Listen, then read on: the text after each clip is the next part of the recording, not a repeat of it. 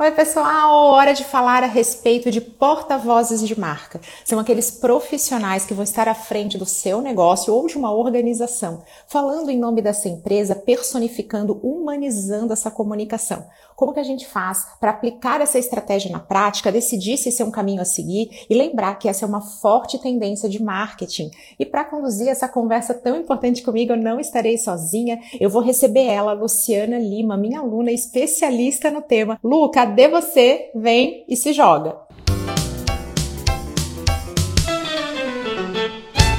Tudo bom, cara? Tô super bem. Agora vamos fazer pompa e elegância, porque não é todo dia que a gente recebe convidada especialista maravilhosa assim, minha aluna. Luciana, é um prazer ter você aqui. Eu vou te passar a palavra para você se apresentar um pouquinho, contar um pedacinho dessa história, para a gente vir para esse bate-papo sobre essa tendência tão importante. Tá ótimo, então. Obrigada. Eu também é um prazer enorme estar aqui com você. Obrigada pelo convite, adorei. É, então vamos lá. Eu sou formada em relações públicas, né? Eu sou carioca, mas eu moro em Curitiba há 16 anos. Eu sou formada em Relações Públicas e trabalhei durante muito, muito tempo na área de mídia. E aí, em 2016, eu pedi demissão. Eu era diretora comercial da, da Gazeta do Povo, que é o quality paper aqui de Curitiba. E eu pedi demissão porque a gente tinha um projeto em família que era dar a volta ao mundo com as crianças. Então, a gente saiu do Brasil em dezembro de 2016 e voltou em fevereiro de 2018. A gente ficou 400 dias fora. E foi a melhor coisa que a gente fez, né? E aí, Camila, uma das coisas que eu percebi que foi muito importante para o meu retorno ao mercado era justamente a marca que eu tinha construído, né? A reputação profissional que eu tinha construído ao longo dos anos e que, eu, que me ajudou muito, né, na volta ah, nos cafés, nas indicações, né, e até é, em, em, propostas de trabalho mesmo, né, e isso para mim foi muito importante. Então, desde essa época, é, começou a me chamar a atenção, né, essa característica, essa questão, né, de, do quanto é importante, né, a gente Sim, sempre, né? Ser autêntico, ser correto, fazer as entregas que combina, enfim. A marca, a nossa marca pessoal a gente entrega ao longo da vida, né? É, todo mundo tem uma marca. Eu gosto de brincar de que marca pessoal é o que falam de você quando você não está na sala. Né? E você tem a opção de gerir essa marca ou não. E aí a gente agora resolveu montar Elementar justamente para ajudar os profissionais a fazer a gestão dessa marca e conseguirem melhores negócios. Né? Esse é o nosso objetivo. E é um sucesso, que a gente só escuta feedbacks positivos. E como é importante que tenha profissionais especialistas, eu adorei saber a respeito desse trecho da sua vida pessoal tão maravilhoso, de ter uma experiência e o quanto isso enriquece a nossa vida profissional, inclusive a sua uhum. narrativa profissional também.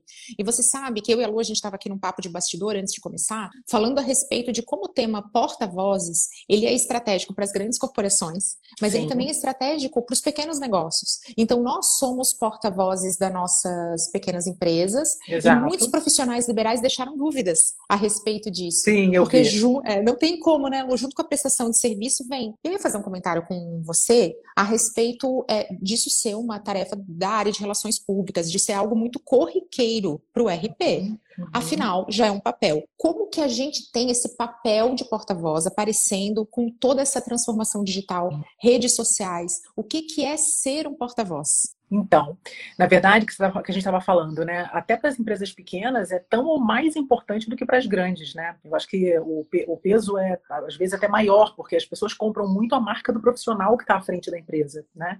É, nas empresas grandes, as lideranças precisam fazer esse papel, né? Essa exposição das lideranças, ela sempre foi é, importante. E agora, né? Por conta, principalmente na pandemia, né? Onde a gente ficou mais hiperconectado do que nós já éramos, as redes sociais acabaram virando os eventos, né? Onde a gente se encontrava, os almoços de negócio, né? Então as reuniões aconteciam por vídeo. E aí ter uma presença em rede social é muito importante, né? A gente estava tá, ontem fazendo uma apresentação para um grupo e eu estava explicando para os executivos, né? É, Muitas vezes você é, passa né, no corredor pelos seus líderes, né, pelos, pelo presidente, pelos diretores, os gerentes, dependendo do nível hierárquico, você está com eles em reunião. Durante a pandemia, cada um ficou isolado na sua casa.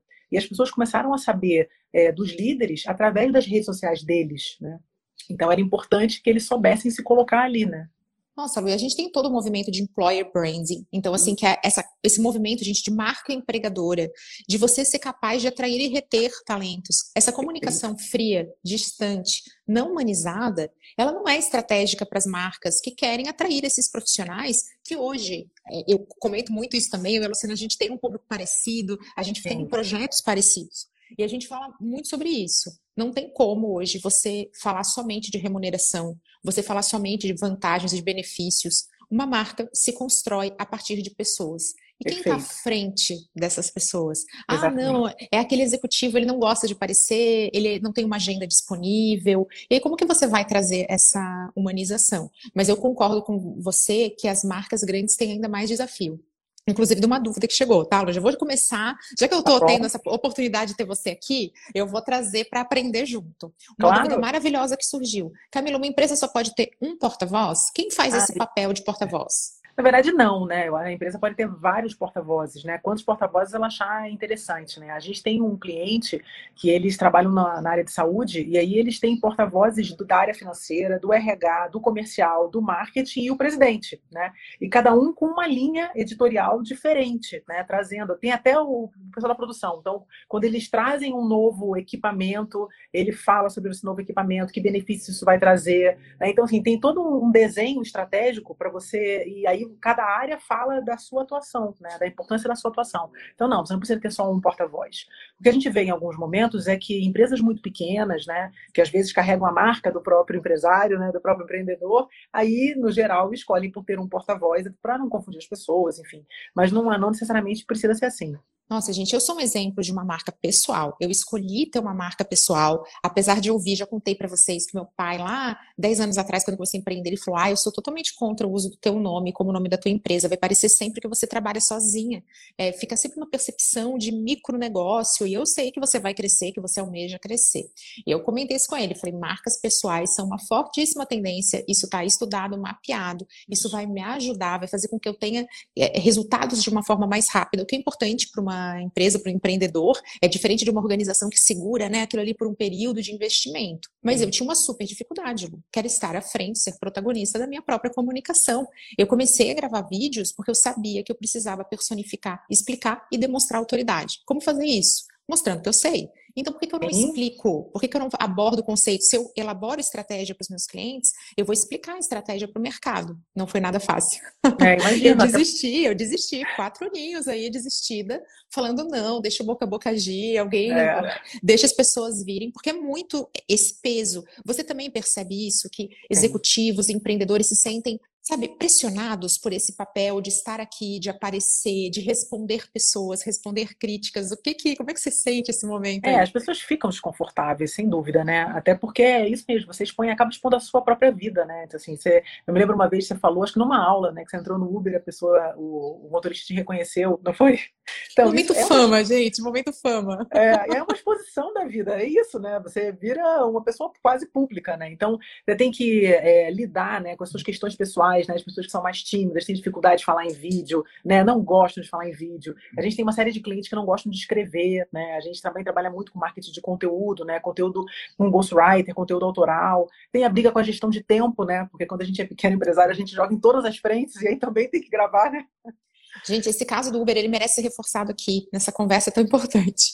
Eu entrei no Uber e eu tava mil coisas, eu tava com o celular e tentando resolver uma coisa. Aí quando você entra, e aí eu tava, parei aquele segundinho, falei, meu Deus, acho que eu não cumprimentei o Uber. Eu, oi, tudo bem, bom dia, você me desculpa, eu nem te cumprimentei, eu tô aqui correndo. Ele falou assim, ah, eu te sigo, eu queria ver se você é simpática que nem você é, lá no seu Instagram, porque eu tava só, falei, ai, pois é, falei, gente, tá vendo? Por um, de repente, um lapso, um ruído de comunicação Sim. da vida real, eu ia ter uma consequência de não, não parecer como sou. E marketing é isso, é você ser de um jeito e aí parecer.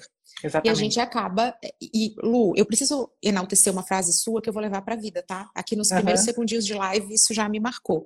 Todo mundo é uma marca, só que você pode escolher gerenciá-la ou não. Ou não. Essa é uma escolha. E como toda escolha, ela exige renúncias. Se é você claro. escolhe o A, você renuncia o B. Você já falou aí de largada das mais comuns. Medo da crítica, vergonha de aparecer e Sim. falta de tempo.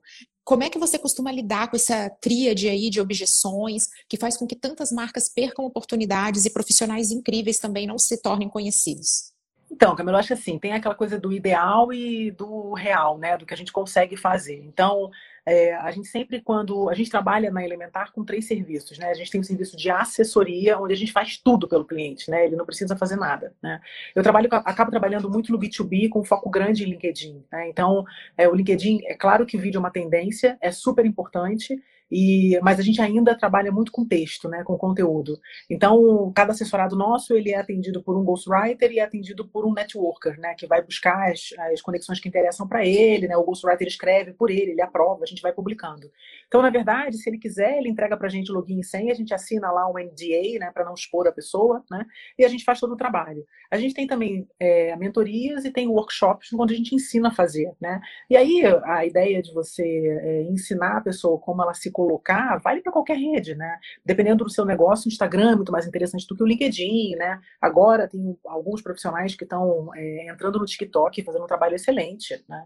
E também estão aparecendo bem, enfim. Então, na verdade, é, é até aquela história, né? Tem gente que tem um pavor de vídeo, né? Então, não adianta forçar a barra, por mais que importante seja fazer vídeo, né? trabalha de outra maneira, trabalha com post, né? Faz imagens interessantes, mistura, anima as imagens, enfim.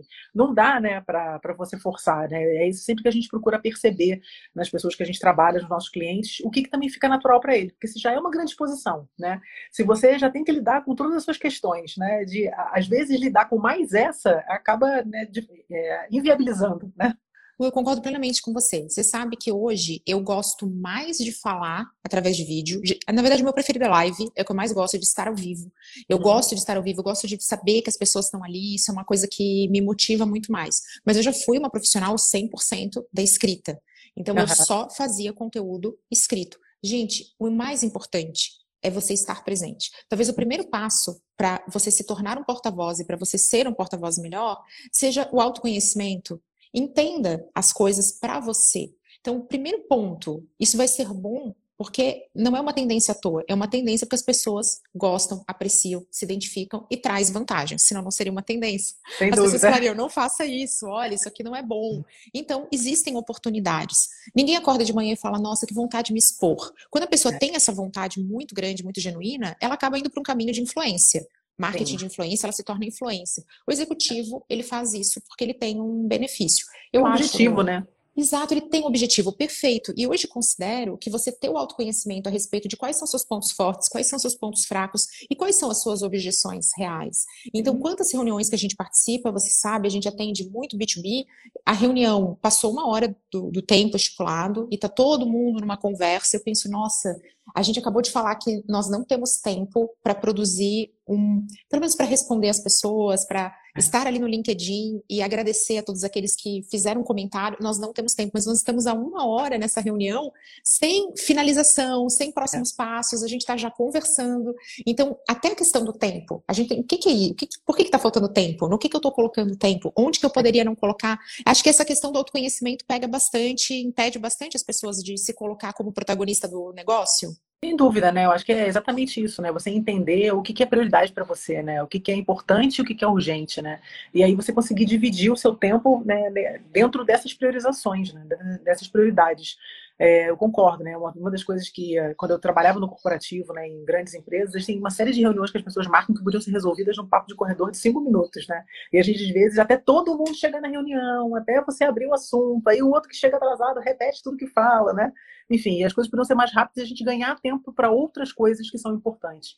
Eu acho que falta também em alguns, alguns executivos, né, em alguns, algumas culturas empresariais, as pessoas entenderem também que o jogo mudou, né? E que o jogo agora é digital. Então, claro que é gostoso você, às vezes, terminar a reunião e ficar batendo papo com as pessoas que você trabalha. Marca de almoçar com eles, né? Faz um happy hour mais tarde. Usa aquele período ali para responder seus clientes, seus fornecedores, né? Os stockholders, todos ali que envolvem o seu negócio, porque isso é super importante, né? Vou, deixa eu contar uma dica aqui. De vez em quando, eu recebo amigos aqui para as lives, para gravação de podcasts. O que que eu falo? Isso não é raras as ocasiões que eu venho alguém, ai, Camila, queria tomar um café com você. Lembra do nosso papo? Ai, Camila, vamos tomar um café. Eu falei, você quer gravar uma live comigo? É. Porque a gente. Tempo, né? Não foi assim que eu falei? Foi. Vamos fazer uma live? Em vez de a gente tomar um café, vamos fazer uma live juntas? Vamos gravar um podcast juntas? Porque a gente vai conversar, a gente vai poder ensinar as pessoas e nós vamos estar utilizando o nosso tempo, que a gente estaria falando isso só entre nós para comunicar. A gente faz uma adequação, rola um papo de bastidor no pré e no pós, que é necessário, que vocês não têm acesso, mas a grande maioria de tudo aquilo que é falado, a maior parte do nosso bate-papo está aqui, está documentada e vai ficar disponível para compor a nossa presença, nesse caso a presença digital. Eu vejo que isso é pouco utilizado. Às vezes rolam umas reuniões incríveis, assim, penso, meu Deus, como eu queria estar tá gravando tudo isso, é. e esses executivos, esses empreendedores simplesmente, ah, não tenho tempo, agora eu vou para uma outra reunião. E eu vejo que seria uma dica tão prática para a gente fazer acontecer. É, sem dúvida, é isso que a gente está falando, né? As pessoas têm que se atualizar, né? Já foi tempo, né? Que a gente tinha. É, a gente antes conseguia, né? Ficar fazendo várias reuniões e organizar as coisas com mais tempo. Hoje a gente está muito no vamos embora, né? Vamos fazer, vamos acontecer, né? E Lu, quer ver uma coisa que eu escuto bastante, gente? Depois eu quero ouvir vocês também, que estão aqui participando, construindo esse conteúdo junto com a gente. Percebo muito o medo da exposição da vida pessoal, como fazer isso com, com estratégia, e o medo de ser palestrinha. Escuto isso direto. Ai, Camila, mas assim, eu não quero me tornar porta-voz da, da minha marca, porque eu vou ter que ficar motivando, eu não quero fazer esse papel de motivacional. Por que, que você acha que existe essa confusão entre você ser porta-voz e você ser alguém motivacional, ou que a exposição da vida pessoal tem que ser muito escancarada? Como é que você lida com esse tipo de objeção e com esse medo genuíno daqueles que vão cumprir com esse papel de serem porta-vozes? Sem dúvida. Então, eu, eu penso assim, eu acho que vale sim você se preocupar. É claro que você precisa se preocupar né, em resguardar a sua vida pessoal, né? Não é porque você decidiu ser porta-voz da marca que você representa ou da sua empresa que você precisa expor também toda a sua família. E você hoje tem mecanismos de ter é, redes fechadas, só para as pessoas que você né, gostaria de compartilhar a sua vida pessoal. E aí na rede aberta, que é para todo mundo ver, é você toma cuidado com o que você vai ali é, publicar, né? Tanto seja no, é, na, na, parte corporativa, né? Como na, na parte pessoal também. A gente sempre é, coloca para os nossos clientes que eventualmente você publicar alguma coisa pessoal, né, fazer é legal até, humaniza também, né? As pessoas querem saber que ela não está lidando com um super-herói, né? Que as pessoas têm vida, né? Tem filho, tem marido, tem problemas, enfim. Mas eventualmente você colocar alguma coisa não tem problema, né? Mas que você resguarde a sua família, né, para as suas redes privadas, né? Essa é uma característica que você falou. A outra questão é, do tempo, né? De... É de ser palestrinha. Isso. Eu, eu escuto eu muito acho... isso, gente. É esse o termo que usam. Então, eu estou repetindo é. aqui, mas eu acho que é de ser motivacional. É, mas eu acho até pejorativo falar isso, né? Então, eu acho que tem que ser autêntico, cada um tem que falar do seu jeito, né? Eu fui é, diretora comercial durante muitos anos, e aí tem a história do sino da área comercial, né? Você deve ter visto em vários dos seus clientes. E aí bate a meta, o pessoal bate o sino, né? Eu tenho pavor de bater o sino, nunca bati sino. Eu deixava, eles quiseram colocar o sino, eu falei, bota o sino, não tem problema. E eu tinha dois gerentes que amavam, eles faziam aquilo com tanta vontade, assim, eles ficavam tão felizes. E quando a gente batia, eu falava, fulano, é com você! Ele ia lá e ele batia o sino e era com ele, né? Então, acho que a gente tem que, a gente tem que, a gente tem que ser o que a gente é, né? Tem que ser autêntico, né? Não dá para ficar fazendo, criando um personagem. Gente, eu criava muito personagem, então posso falar sobre isso com lugar de fala, Lu. Porque uhum. quando eu gravava, eu vinha assim, olá, tá? eu, eu precisava não ser eu mesma para poder estar lá, porque eu não estava à vontade. E vocês não fazem ideia do quanto o treino resolve isso. E talvez a gente crie muito essa expectativa que todo mundo vai aparecer. Ah, hoje me tornei porta-voz. Então, hoje baixou aqui né, no hardware todo esse software de conhecimento a respeito disso. E a gente precisa de tempo, precisa de treino. Então, o quanto treino faz toda a diferença. Eu só me tornei natural porque eu normalizei isso. Só que não tem como ser natural nos primeiros três vídeos. Então, ter o apoio de empresas que são especializadas nisso, que estão ali presentes. Ah, é um ghostwriter. Depois a gente vai falar disso, que eu tenho certeza que tem gente que caiu para trás, tá? Você sim, falou sim. por normalidade, mas você pode ter certeza que temos pessoas impactadas claro. tipo, não é, é o fulano erro, né? que escreve. É, é, não, não é. Então, isso é muito importante. Você estar à frente de um negócio ele é uma oportunidade incrível. Mas eu volto a dizer, são escolhas. Você escolhe o A, você renuncia ao B. Essa questão da vida pessoal, durante muito tempo eu escutei feedbacks. Nossa, você é mãe? Você não parece mãe. Porque geralmente as mães mostram muitas fotos dos seus filhos. É. Eu sou extremamente cautelosa com a imagem da minha filha. Hoje comento mais, só que tudo que eu comento da minha filha, que já tem sete anos, não é mais bebezinha, eu pergunto para ela se eu posso fazer. Claro. E é. eu já aconteceu de eu falar uma coisa, ela me disse que sim, depois ela falou, eu mudei de ideia. Eu fui lá e apaguei o story. Tá então, certo. esse tipo de coisa, gente, era muito presente. É bom para minha imagem, construção de imagem pessoal? Claro que não. Porque eu sou uma mulher mãe, empreendedora. Isso faz parte do meu dia, faz parte da minha personalidade. Só que a percepção das pessoas é que não, a Camila é uma workaholic, ela não é mãe, ela não é uma mãe presente. Eu ouvia muito isso, Lu, muito. Olha como é cruel, mas faz parte. Que bom que falam, porque aí a gente consegue ajustar, aprender e até ter Sim. estratégias para isso. Quando falam é uma oportunidade, né? É oportunidade. as pessoas é, olham os estereótipos, criam os estereótipos e não avisam, né? Tudo bem, eu falei de feedback ontem, estou falando aí também, pode dar o feedback que eu gosto.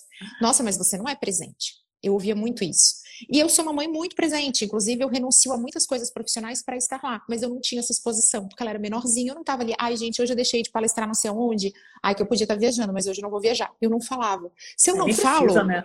as pessoas não sabem. Se as é. pessoas não sabem, elas tiram suas conclusões. É isso que eu estou dizendo, gente. Quando você está presente, você é protagonista, você puxa o discurso, você é o narrador, você conduz as pessoas por onde você quer. Quando você silencia, você está posicionado. Só que não é você que faz isso. Então, é, a tua as frase. As pessoas que pensam, né? As é. pessoas que pensam, novamente, você Por pode ela. ou não gerenciar a sua marca. Eu ficava em silêncio e gerava esses ruídos, essas situações. Gente, como é que a Camila resolveu isso? Eu gravei um vídeo que se chama é. Respondendo Comentários Nem Pareço Mãe. Eu fui lá e expliquei. Gente, é assim, essa aqui tá minha filha, o que, que eu faço, por que, que eu faço? Resolvido.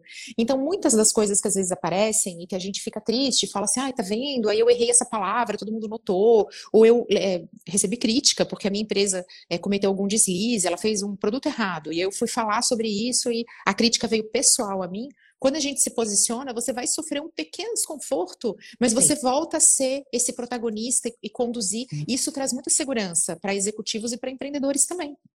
Sem dúvida. Agora, na que você está tá falando, eu estou pensando aqui, né, Camila? Que a gente que, de fato, é um pequeno empreendedor é, é com a gente mesmo, né?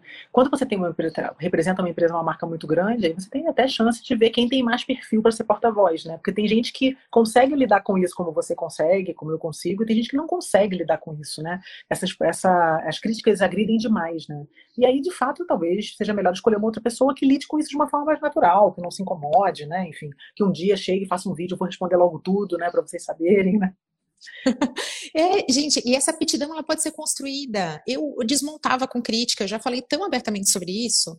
É, eu odiava ser é, criticada, às vezes até elogio eu não gostava de receber, porque tudo eu tomava como pessoal. Me tornar porta-voz do meu negócio me trouxe uma leveza pessoal também, porque eu aprendi a gostar muito do feedback, essas coisas não me incomodam. Sim, é duro ouvir, ah, você não parece mãe, mas eu consigo compreender perfeitamente que não tem como uma pessoa adivinhar isso. Se eu claro. nunca falo, nunca mostro, não me posiciono. E os negócios, eles melhoram muito a partir do momento isso. que a gente passa a aparecer. É, então, isso é um feedback positivo que eu sei que todo mundo tem medo. As pessoas na maioria estão aqui, ai Camila, como é que eu faço para porque tá com aquele medo. Mas a partir do momento que você tem linha editorial, intenção na comunicação e estratégia, você meio que só não repete. Me é conta um pouquinho disso desse método, porque eu acho que as é pessoas é acham que a gente acorda e fala sobre o que falarei. Não, né? Como é que é isso? Lu? Tem uma pauta, Tira o medo né? do povo, Lu, você tem. É. Vai lá, fala enfim. disso para o povo perder o medo. Isso, acho que você sabe disso melhor do que eu até. Mas enfim, a gente começa com a estratégia, né? Qual é o público que você quer falar, né? E aí você definindo o seu público, você vai definir qual vai ser a rede que você vai usar, né? E aí, qual vai ser a linha editorial que você vai adotar, né? com qual frequência você vai postar, que, qual é a linha de comunicação que você vai fazer. E aí, se você né, tiver dúvida, porque assim, eu acho que faz pela primeira vez é muito difícil desenhar uma estratégia para um ano, né? Faz menos tempo, desenha uma estratégia para três meses, né? Experimenta, né? E aí você tem uma série de lugares que você pode buscar informação, né? Quais são os melhores dias de postagem, os melhores horários, mas às vezes também vale testar o que, que o seu público, o que, que funciona para o seu público, né? Então, eu acho que o principal principal é saber com quem você vai falar, né? aonde você vai falar, o que você quer falar, e aí você desenha essa linha estratégica e começa a fazer a produção do conteúdo, seja em vídeo, seja em post, seja em animação, enfim, né? É, aí eu acho que tem várias, várias opções aí, mas é importante, eu, eu, a gente acredita muito né, nessa questão dos porta-vozes de marca, assim como você, que hoje é né, a personificação né, da, tua, da tua empresa, a gente acredita muito, e, é, e a gente percebe muitos ganhos nas empresas com isso, né? A humanização das marcas, ela não é mais uma tendência, porque as grandes marcas têm buscado isso também. Né? A gente pode falar desses cases, gente. Eu adoro falar de Magalu. Por que, que eu gosto muito de falar de Magalu? Porque Magalu não tem uma única porta-voz. A gente tem três hoje pessoas, nem, tem, até saiu aí dizendo que a Lu falou, eu, não, eu sei que eu não sou é, real, eu sei que eu sou apenas é. virtual. Vamos falar desse, desse conceito meio de metaverso. Hoje, como é que o Magazine Luiza lida com a sua comunicação através de porta-vozes? Tem um porta-voz que é corporativo, institucional, fala sobre números, sobre a organização, que é Frederico Trajan. Quando uhum. o valor econômico for fazer uma entrevista, é ele que ele vai procurar. Exato. Nós temos a Luísa Helena Trajano, que ela é aquela embaixadora da cultura, dos valores. Quando puxa uma polêmica, ela vai lá e responde. Ela pessoalmente apoia causas e ela leva essa marca. E nós temos uma community manager, porque a Luísa Helena Trajano não vai pegar os stories e mostrar os produtos mais vendidos, fazer a live da Black Friday. Para isso, foi criado um personagem virtual, que é a Lu, que é super humanizada, tem uma estratégia de animação, até uma Sim. parte gráfica, que é super dispendiosa. Super elaborada. Gente. Nossa, não é barato fazer isso. E é conduzido de uma forma muito legal. A Lu tá dando entrevista. A Lu, isso é um trabalho de assessoria de imprensa e de RP, relações públicas estão agindo ali, gente, isso não vem do além, isso tem uma estratégia por trás dizendo: ah, eu sei que eu não sou uma pessoa. Quantos, quantos de nós não foram lá comentar e falar alguma coisa assim? Lu, para mim você é de verdade. Vocês têm noção é. da quantidade de gente que está indo lá comentar? É. E eles estão podendo medir, estão podendo entender se está funcionando, se aquilo ali é uma pauta quente, não é. Utilizando um personagem virtual, um mascote, vai. Quem é das antigas vai falar assim, sim, o mascotinho. o mascotinho da marca. Então, olha que case inspirador. Não é tudo para todo mundo. E você pode ter diferentes pessoas na organização cumprindo esse papel, mas sempre sendo intencional. Lu, na, na, tua realidade, você que lida demais com isso de uma forma muito organizada, com uma empresa que tem um serviço muito especializado, você percebe que é mais fácil ter um porta-voz, é mais fácil misturar. Você deu um case de, uma, de um uhum. cliente que faz isso de, de uma forma muito legal. Me Sim. conta um pouquinho disso, desses múltiplos ou de um único porta-voz à frente da comunicação, prós e contras. Então, Camilo, eu acho que é sempre é, dependendo da estratégia do cliente, né? É, de maneira geral, a gente acaba trabalhando muito com um porta-voz, né? Mas existem empresas que desejam ter mais de um porta-voz, né? É, vantagens e desvantagens. A vantagem de você é, ter mais de um porta-voz é que cada um deles fala sobre um tema específico, né? É, a desvantagem é que você tem um investimento muito maior para transformar todos eles em porta-vozes, né? Porque você vai ter que ter ali uma linha de uma estratégia de comunicação para cada um deles, uma estratégia de postagem, de criação de conteúdo, né, para todos eles. Então isso acaba sendo mais trabalhoso, mais dispendioso, mais caro, tal. Quando você tem um só, você acaba é, focando tudo ali, toda a energia em cima daquela pessoa, daquele porta-voz, e aí você trabalha toda a linha de comunicação ali em cima dele, né? O que pode acontecer, no caso de empresas médias né, e grandes, é aquele porta-voz sair da sua empresa, né, ir para um outro lugar, e aí ele vai levar também toda aquele, é, aquela autoridade que ele construiu. Porque quando você trabalha em cima de marcas pessoais, você até traz a, a assinatura da empresa junto, né, mas é, você está construindo a marca daquele profissional. Né? E aí aquele profissional, quando muda de um lugar para o outro, mesmo que ele saia super bem, né, super grato, reconhecido, né, e aí depois você coloca uma outra pessoa no lugar dele e haja essa transição, que isso pode acontecer e até funciona, mas ele leva também, né? Parte do público, ele, você vai dividir, você vai ter que reconstruir, né? Lu, isso direto. Parece que eu estou numa reunião aqui. É. Ah, mas Camila, a gente vai ter que desenvolver porta-vozes. Esse profissional vai sair da empresa. Gente, isso aqui nem dizer, ah, eu vou ficar em casa, eu vou dormir, então eu vou ficar de qualquer jeito. Olha como eu falo sobre isso. Você está trabalhando em home office, você está em casa, você não precisa se sentir mal. Você pode e deve se arrumar em coerência. Me perguntam isso também. Camila, você fica toda arrumada em casa? Eu falei, defina toda arrumada, porque toda arrumada eu me sinto sempre. Toda montada, não. É a mesma analogia, gente. Os tempos realmente mudaram e hoje marcas pessoais, elas emprestam a sua imagem às marcas institucionais Perfeito. que vão emprestar autoridade. Então, o casamento da imagem com a autoridade, ele está acontecendo. E esse relacionamento passa por rupturas. Poxa, esse profissional não está mais lá. Legal, agora nós vamos trabalhar um outro porta-voz e esse porta-voz deixa um legado e vai para a próxima, porque quando a gente cria isso como uma barreira, as marcas não saem do lugar. E aqui entra a Magalu novamente. É uma empresa familiar. Vocês já pensaram que mesmo empresas familiares, que é mais simples fazer isso, porque é uma tem ali toda uma hierarquia que está diferente de executivos que são 100% mercado, eu estou ciente disso. Mas as pessoas não são brigadeiro para ser perfeitas. Então, é. mesmo um porta-voz de uma empresa familiar não pode cometer um deslize, gente. Não pode claro acontecer é. de você descobrir um negócio e aí falar assim: meu Deus, olha que loucura! Magalu tá ali fazendo uma estratégia de porta-vozes. Esse tipo de situação é um risco que de, de você estar tá à frente disso. É, a empresa se confunde com essa marca pessoal. Mas, como toda estratégia, ela tem riscos também. E quando é. você humaniza, até o perdão é mais fácil. Acho que a gente pode falar dúvida. disso. Vamos falar sem disso. Dúvida. Claro. Como é que é disso. é uso de porta-voz para estratégia de gestão de crise? Sim, isso é super importante. A gente falou sobre isso ontem, né, com o cliente, que é exatamente isso, né? Por, por que, que a gente defende a constância e a consistência, né? Porque quando você cria um diálogo com a sua audiência e as pessoas entendem o que, que é cultura daquela organização, quais são os valores daquela organização, quando acontece alguma crise, você vai lá e assume a crise, se coloca, qual é a opinião, fica muito mais fácil você administrar, do que quando você é uma empresa blindada, que ninguém sabe quem trabalha ali, ninguém sabe quem pensa, não sabe qual é a cultura da empresa, e alguém de fora né, conta sobre algum, alguma questão ruim, alguma coisa ruim que aconteceu, ou de, de, às vezes até um acidente grave, uma questão mais grave que sai na imprensa, enfim. E aí você precisa, depende da imprensa ir lá e ouvir o lado da empresa e colocar e publicar o lado da empresa como você gostaria, como a empresa gostaria, né? É diferente quando você já tem porta-vozes nas redes, falando sempre com o público, que a empresa vai lá e se posiciona, se coloca. É muito mais fácil, né? A gente está num momento onde as pessoas têm vozes, né? É... É, não tem mais aquela ideia do. E aí eu, tava, eu tô começando a ler um livro Novo Poder que fala muito sobre isso, né? Que assim, não tá mais na mão das grandes redes, né? É, agora todo mundo tem voz e você precisa saber se colocar, né? É muito democrático isso. E, gente, essa é uma dúvida, um medo, uma objeção muito comum. Camila, mas eu vou ter uma pessoa à frente, essa pessoa tem um desvio de conduta.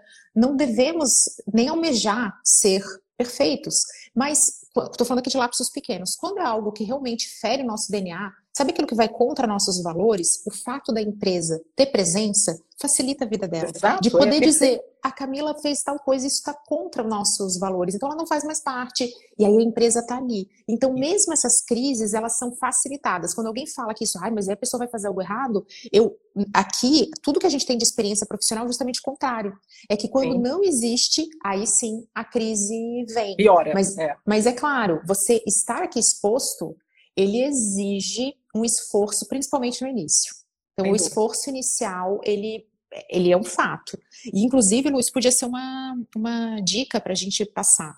É, a meu ver, hoje, com toda a minha experiência, tudo que eu já validei, e aqui o que eu aplico na prática, a questão crucial é tenha uma agenda que permite você estar presente. É não pense que o trabalho de porta-voz é de encaixe. Isso, Sabe consulta de vez médica? Em quando. É, eu queria falar, é, tem consulta médica. É, tem que ter constância, você tem que estar sempre ali, tem que ter uma pauta, uma estratégia de comunicação, tem que ter, tem que estar o tempo inteiro para as pessoas reconhecerem você como porta-voz e entenderem que eles podem interagir com você, né? Aquilo que você falou é super importante responder todas as interações, né? Para pessoa, para o público perceber que você está ali, você está ativo, está ouvindo, está falando, está ouvindo, né? Então é exatamente isso, né? Tem que estar, tá, tem que estar ativo. Ontem a gente estava numa reunião e aí ele perguntaram exatamente isso, né? E as pessoas que não têm a ver com a gente, a gente consegue controlar tudo que as pessoas publicam? Não, não consegue controlar. Né? Tá, e aí vão publicar coisas que eu não concordo. Tá bom, então a gente tem que fazer um treinamento. Ok, faz o treinamento, mas acho que é antes, né? É a hora que você contrata, você vê se a pessoa é aderente ou não à cultura da empresa, né? E aí tem gente até que nem é tão aderente, mas também não, não fica fazendo, né? não fica expondo, né? É, ele tem outras características técnicas que você durante um tempo leva, mas é, tem que entender até quando vai isso, né? Porque as pessoas precisam estar aderentes à cultura e estando aderentes à cultura, a preocupação dele fazer alguma besteira e falar alguma besteira é muito menor, né? Não dá para controlar, né? A gente está numa fase que é, já foi tempo da gente controlar tudo, agora é incontrolável, né? A Lu é minha aluna, então ela sabe que eu defendo isso. Quando nós vamos começar, a gente vai, fazer, vai lançar um espetáculo, um show. Nós vamos treinar, nós vamos ensaiar, nós vamos fazer ensaio geral, então, é a mesma coisa para um lançamento de um movimento como esse. Eu vejo que as pessoas ficam desesperadas. E muitas vezes, Camila, eu gravei os primeiros stories, meu Deus, ficou horrível. Então, um monte de gente comentando. Então, a pessoa está naquele dilema que eu conheço muito bem. Posso é. falar aqui porque me identifico. Olha, errei, socorro. Ai, deu tudo certo, socorro também. Porque você não sabe o que, que te deixa mais desesperada. As pessoas estarem prestando atenção, ou as pessoas terem te ignorado, ou você ter ido bem, ou você ter ido mal. Tudo te incomoda porque você está saindo dessa zona de conforto e entrando na sua zona de crescimento todo mundo aqui que vai fazer o papel de um porta-voz não está usando as redes sociais, isso vale para o LinkedIn, através de textos, artigos, posicionamento. LinkedIn também gera muita conversa. Não concordo, isso é legal, não, não é assim. Sim. Também tem muito debate, também tem esse Sim. esforço. Aqui no Instagram, uma exposição visual muito forte. Tem que treinar, gente. Vocês vão fazer muitos vídeos, muitas lives que não vão ao ar.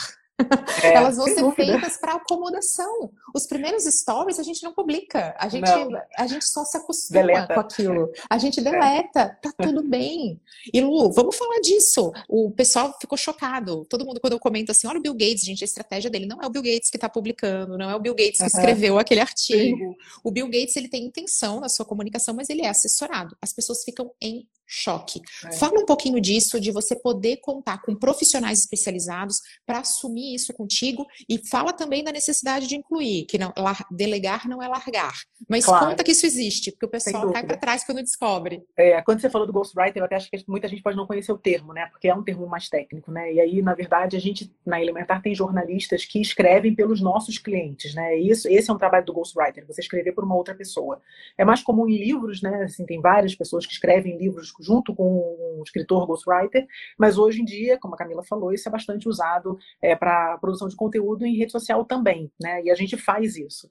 É uma dificuldade muito grande, porque você precisa entender o tom do cliente. Então, a equipe assiste vários vídeos desse cliente, assiste entrevistas, conversa muito com ele, né? E a gente escreve e a gente manda para ele validar, né? E muitas vezes, quase sempre, ele fala: olha, essa palavra que eu não usaria, troca por essa, eu não gostei, né? Não é assim que eu falaria. A gente pede, manda um áudio, né, para a gente entender o que você precisa. A pessoa manda um áudio e fala: ah, agora eu entendi. A gente escreve de novo, até ele aprovar, né? Como se ele tivesse escrito, né? Então, não é um trabalho fácil, né? É um trabalho que você vai ganhando, né, com o tempo, né, mais é, conhecimento da pessoa, entendendo até os jargões que ela fala, né? E eles anotam, sabe, durante as conversas dos onboards que a gente faz, eles vão anotando, né, as palavras que eles falam a troca de mensagens ajuda, então a gente tem que. Né, é, é, de fato um trabalho difícil. Teve um, tem um cliente nosso, que hoje é cliente nosso, e aí ele me contando, né, num bate-papo com ele, que a gente faz, né, claro, né, uma série de reuniões mensais para saber, né, como é que tá, tá indo no caminho, você viu os números, como é que a gente está em, né, em audiência, enfim. É, e aí ele estava falando, né? Sabe que eu fiquei impressionado porque eu trabalhei com o fulano, né? Na época ele foi presidente da empresa que eu trabalhava e hoje ele está numa outra empresa. E aí eu mandei uma mensagem para ele comentando um texto que ele escreveu e que eu achei sensacional, né? E aí é, a pessoa que escreveu o texto respondeu no meu primeiro nome. Eu acho que ele nem sabe meu primeiro nome, ele sempre me chama pelo sobrenome. Aí eu descobri que ele tem um ghostwriter também, né? Alguém que responde. Vamos falar é. disso, gente. É, eu tenho um momento aqui polêmico. Participei de um evento e aí encontrei um monte de gente do digital, pessoas que fazem um trabalho maravilhoso, que tem centenas de milhares de seguidores. A gente estava batendo um papo sobre isso. Por que, que hoje eu faço todas as respostas das minhas redes? Eu tenho um pouco de desespero disso. É uma crença. Eu conversaram comigo, falaram, Cami, você precisa delegar as respostas. Você não pode ficar você, Camila, respondendo todos os comentários do YouTube, todos os comentários do Instagram. Estou atrasada, gente. Tá vendo? Se fosse o time Cami, estava em dia. É que como está comigo, está atrasado. E eu comentei sobre isso. Eu falei, poxa, sabia que às vezes vem aquele aluno que fez um curso comigo em 2014. Eu lembro do nome dele, eu lembro da atuação dele. eu, eu, eu dei um apelido para ele em sala e ele vai notar que não sou eu. Eu é. tenho esse desespero, mas isso é muito incomum. A grande maioria dos executivos e das pessoas que estão aqui nas redes se expondo, mesmo quando elas respondem, isso vale até para influência. Não necessariamente é a pessoa ali. É realmente um ghostwriter, alguém que faz essas respostas para que seja viável ter essa é. presença. Eu sou muito a favor. O que eu não gosto, pode desabafar já? Pode claro, fazer aqui o um momento de desabafo? Sim. Ó, primeira coisa, pronto, vou, vou mandar aquela real. Primeira coisa que fico triste é quando todos nós que somos consultivas aqui alinhamos com o cliente. Não vai baixar ali o teu jeito, né? a gente Sim. não é máquina.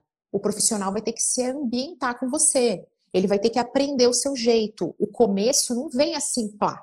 E é. aí, primeiro texto, toca o telefone, né? Não, Camila, porque onde já se viu, essa assessoria não sabe. Eu fiz uma reunião com eles e eles falaram um monte de tal palavra. Eu jamais falaria isso. Poxa, precisa acontecer uma imersão, um ajuste. Senão, como é que a pessoa vai adivinhar? Ela também está se acomodando, aclimatando claro. em relação a isso. É o primeiro ponto. O segundo, não reservar tempo. Aí o profissional fica com três textos ali. Fulano, é Isso. assim. Fulana, é. é. assim. Você poderia me atender, por favor? Hoje é a data que vai ter tal é. evento da empresa e a gente vai fazendo no LinkedIn, aquele post, aquele artigo. Tem como você dar uma olhadinha? Aí vem aquela resposta, né, meia-noite. Ah, fulano, não vi. É, pode ser. Então, esse tipo de... Você não escolher ter o tempo, dar atenção, delegar não é largar. Então, é mesmo lógico. quando você conta, você precisa ter, precisa trocar, precisa alinhar. Senão fica esses trabalhos que são feitos e são artificiais. O Sim. gostoso é quando a pessoa se surpreende. Meu Deus, não é o fulano ali. E é. ele descobre que tem uma assessoria. Isso eu acho maravilhoso. É, a gente, Camila, a gente tem cliente que prefere, que é combinado, tudo é combinado, né? Então a gente tem cliente que diz, olha, a gente monta alguns textos e ele fala, olha, pode mandar esses textos e tudo bem, não tem problema, né? É, tem cliente que fala, não, você, a gente convida, né, conexões, e aí a gente convida e agradece. Ele falou, a partir daí, tudo eu respondo. Então a gente só avisa, né? A gente tem um grupo que a gente avisa, a gente fala, olha, entraram três perguntas no seu perfil, você precisa entrar lá para responder. Aí ele vai, ele responde, ok, a gente só fica monitorando, né? E aí fica avisando. E tem outros que não, falam, não, pode responder, né? É, e aí a gente vai respondendo, né? E depend... às vezes até a gente nem faz, dependendo do cliente, a gente até avisa, né? Nós somos uma assessoria, né? E a gente está aqui respondendo por ele, que também não engana a pessoa, né? Ela sabe que não, não é ela que está respondendo, ela não está recebendo a resposta de quem ela entrou em contato, né? Ah, mas você pode levar para ele? Sim, a gente levou, respondeu, aí tem que marcar. Agora é ele que vai responder para marcar, né? Então você tem alguns casos desses, mas é perfeito isso, né? No início do, do trabalho da Elementar, a gente falava que era conveniência total, que você não precisava se preocupar. Dava pra gente login, a senha, a gente fazia tudo. E de fato a gente faz, mas você precisa responder as nossas mensagens, porque senão a gente não consegue acertar as informações e publicar, né? Porque delegar não é largar, gente. Delegar Exato. é você estar junto, você vai trabalhar, mas fazendo outro tipo de trabalho e ter tempo. Isso fez toda a diferença para mim e ainda faz. Quando eu boto na ponta do lápis a quantidade de horas que eu dedico à produção de conteúdo, eu tô aqui com vocês. Nessa hora que a gente está conversando, eu não estou fazendo outra coisa. Sim. E isso é importante. Se eu não reservo tempo, se eu não bloqueio a agenda, isso não se torna realidade. De encaixe em encaixe, as coisas vão atrasando. E esse trabalho de ter ghostwriter, ele é um diferencial entre você iniciar ou não. Eu vejo que isso traz muita segurança, principalmente para os executivos. É que nem meus alunos. Quantos depoimentos de alunos? Ontem, Marcelo gravou a primeira sequência de stories dele. Eu comecei meu dia com essa notícia, aquele direct encaminhado. Prof, tá aqui a minha sequência apresentando a minha empresa. Falei, Marcelo, Legal. agora o meu dia começou. Agora é. começou. Por que, que o Marcelo vai fazer isso? Aqui dando o exemplo dele. Porque ele precisa se sentir seguro. E ele sabe que ele mandou, porque ele é meu aluno. Aí eu validei, eu faço isso para todos os meus alunos. Eu peguei, vi, validei, disse perfeito, pode seguir, essa sequência tá coerente. Então, quando ele tem o caminho, então ele tem a estratégia, ele treina, porque ele fez isso, eu falei, você vai treinar assim assado. E ele publica finalmente, ele encontra essa segurança que ele quer. Sim. E é nesses momentos que a gente pode fazer o nosso trabalho, que é realmente conduzir, é mostrar esse caminho. Vai ter conveniência total? Vai. Mas para ficar bom tem que ter a participação do cliente. Claro, Senão ele tem conveniência, mas ele não tem o resultado. É. Uma coisa que a gente percebe também com alguns dos nossos clientes, que você deve perceber com os seus e com seus alunos, é que as pessoas começam com muito medo, né? Então, ótimo, vocês vão lidar com isso, vocês fazem, eu não preciso fazer nada. E aí, nessa de dizer, olha, chegaram três mensagens, quatro mensagens, você tem que ir lá responder, a pessoa começa a gostar de entrar na rede, de ver o que está acontecendo, e aí começa né, a usar, né? Tanto que a gente tem uma crença lá que sei lá, 50% dos clientes vão ficar com a gente um ano, né? Porque depois desse um ano ele perdeu o medo da rede, ele já entendeu o que funciona, e aí ele vai organizar a gestão de tempo dele para ele mesmo fazer, ele não precisa mais de uma assessoria, né? E você tem os outros que falam, não, olha, tá funcionando, tá indo bem, né? E até de vez em quando eu entro, mas eu não quero fazer. Tudo bem, a gente faz, né? Mas o, o desenvolvimento das pessoas é, é muito gratificante, né? É muito bom. Gente, o mundo corporativo, é, a gente está falando aqui porque é um dia a dia de, de, consultoria que a gente vive aqui. Mas é maravilhoso, porque eu atendo também uma empresa que tem uma presidente, pensa numa mulher incrível, é uma mulher incrível. Eu estava super empolgada porque ela se tornou porta-voz, ela ia estar à frente, aí ela decidiu, perfil fechado, porque ela não queria falar disso, não queria falar daquilo, isso aqui ela não tinha tempo, ela estava cheia de receios e de poréns e de isso aqui eu não vou fazer. Tudo bem, você tem esse poder de escolha, a sua comunicação é intencional, você escolhe o que fala, você escolhe o que mostra, você não é refém nem escrava de ferramenta. Então, use isso dessa maneira. Pegou gosto, é perfil aberto, ela super se envolve, se engaja, e isso trouxe muitas oportunidades para ah. ela, até para além dessa, dessa atuação. Então, eu gosto de citar esse exemplo de uma pessoa que tinha muito medo, e justamente por, o que, que era esse medo? Era zelo. Ela não, não era medrosa, ela era zelosa. E Sim. o fato dela ter esse cuidado agora destravou, perdeu o medo e só vai. Então ela é. sabe se posicionar e faz isso de uma maneira muito bem, mas começou cheia de medo. É. é. isso mesmo, a gente tem medo do desconhecido, né? Então é, é, um, é uma maneira nova né, dos executivos né, se exporem. E aí, às vezes, dá, dá, traz apreensão mesmo. E aí, quando você vê que não é, não tem nada demais, que você tem uma série de benefícios com isso, aí você vai perdendo o medo, vai ficando mais natural. Né? É, gente, esse medo é super comum, é, especialmente em profissionais da área da saúde. A gente está falando de executivos aqui, porque esse é um público que tem muito medo. E eu super entendo, gente, porque eles não são empreendedores. Pensa que você é o dono da sua empresa. Você, é, ah, então, Camila, eu, eu tenho um ateliê de costura. Poxa, você é proprietário, você está ali respondendo. O executivo, ele tem medo de errar por ele, pela equipe, pela liderança, pela empresa. Ele tem toda a razão de estar tá com medo. E eu percebo muito isso também em profissionais da saúde. Poxa, que são até assim, tem um estigma do marketing, da apelação, tem o zelo pelo paciente, tem muita coisa envolvida e as dicas que a gente está passando valem da mesma maneira, porque no final claro. são todos seres humanos. Sim. É, e você tem até determinadas é, profissões que você tem uns conselhos que são super regulatórios, né? O CRM, a OAB, tem que tomar cuidado, né? Tem que ir lá ler o que pode e o que não pode ser dito, né? Como ser dito, enfim. Não é para deixar de fazer, faça, né? Mas é, se informe primeiro para evitar qualquer problema. Né? Nossa, perfeito. E para a gente fechar, tem uma pergunta que chegou da nossa audiência. Eu separei ela aqui porque ela é muito maravilhosa. Legal. É uma seguidora que comenta que ela é porta-voz de uma marca de suplementação e nutrição mas que ela não é da área da saúde. Então, como que ela consegue trabalhar a autoridade e se ela está autorizada a ser porta-voz ou se esse é o caminho? É aquela dúvida. Poxa, eu não sou dessa área, mas eu estou nessa área. Eu Sim. posso falar, tenho aptidão, mas tenho esse lugar de fala. Conta um pouquinho de como você ajusta essa estratégia, como é que é isso na prática? É, então, se ela de fato não tem a questão técnica, né, de ser uma profissional de saúde que vá falar, né, como a propriedade de uma nutricionista, enfim, acho que ela tem que buscar é, essas referências técnicas para usar, né, é, se ela experimentou e funcionou, ela pode contar a história dela, o case dela, ela pode trazer pessoas que tenham usado os produtos e que tenha funcionado com eles, né, para contar cases reais, antes e depois, enfim, ela pode ser porta-voz conduzindo todas as histórias, né, trazendo os técnicos técnicos, né, contando a história dela, trazendo histórias reais de clientes, mas é sempre ela que está ali organizando, né, mediando, facilitando essa comunicação. Eu acho que esse é o ponto. Você concorda? Nossa, amei. A gente quer essa dica bem prática. Poxa, eu não sou nutricionista, estou numa empresa de nutrição, vira mediadora. Então você, gente, estou aqui com a Luciana, que é nutricionista, ela Isso. vai aqui dar uma dica e tal. Gente, acabei de conversar com a Luciana, vou trazer para vocês essa, essa dica. Eu tenho um cliente de uma área extremamente técnica que tem é, profissionais que são especialistas. Esses profissionais uhum. fogem das câmeras, dos textos, Sim. da comunicação. Se eles puderem acabar com o marketing, se eles tivessem esse botão de falar assim, comunicação, gostaria que não existisse mais, e o ser humano fosse incapaz de ter qualquer tipo de convívio, eles fariam que eles são aqueles bem nerdinhos, me deixa aqui uhum. no meu canto. Então imagina o conflito que isso gera. E a gente passou a fazer entrevista. Porque esses profissionais, quando eles são questionados a respeito de algo técnico, o olho brilha. Sim, e aí ele tudo parece. Nossa, eles é. amam. Eles amam. Eles não querem falar, é aparecer aqui. A menos que você esteja ali com a câmera meio que indireta, quase que invisível para eles, e eles são questionados sobre algo, aí o olho brilha, aí aparece a paixão, e eles falam super bem. Então, você mediar, você entrevistar, você contar, você trazer experiência, você envolver o cliente, fornecedor, são maneiras de não necessariamente estar ali com aquela pessoa câmera assim, selfie, mas existem outras maneiras da gente ter porta-vozes sem essa forma tão óbvia.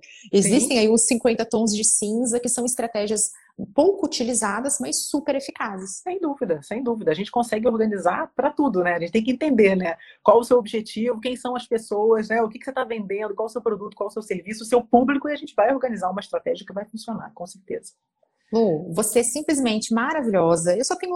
Meus alunos são assim, gente. Não é porque eles são meus alunos, é que eles são realmente profissionais incríveis. Eu estou muito feliz pelo nosso cafezinho juntas. A gente marcou um Sim, café adorei. aqui que acabou abrindo e a gente consegue contribuir. Foi um prazer te receber. Eu sei que a gente tem papo assim para continuar. Ah, então eu vou fazer o convite para você voltar. Claro, com o maior prazer, volto sim. Vai ser ótimo. Eu adorei também estar aqui, adorei falar com você, né? A gente se falou bastante, né, por WhatsApp. Não vamos antes. parar. É, muitas, muitas, muitas é, gravações, né? Foi ótimo e foi muito gostoso, Camila. Muito obrigada. Assim, eu tô vendo que tá cheio de gente. Tem um monte de pergunta aqui que a gente não conseguiu responder. E aí, se o pessoal quiser, eu não sei como é que a gente pode fazer isso, mas eu posso responder todas as perguntas, tá?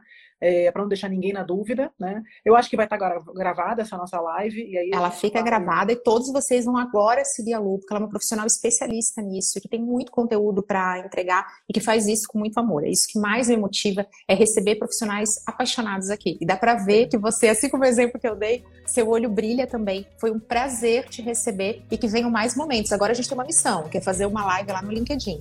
Você é convidou e eu já aceitei. Pode ir. Ok, combinado. Vamos marcar então e a gente chama esse povo todo para lá. Fechado. Gente, super beijo. Até a próxima. Obrigado, Camille. Tchau. Tchau, tchau.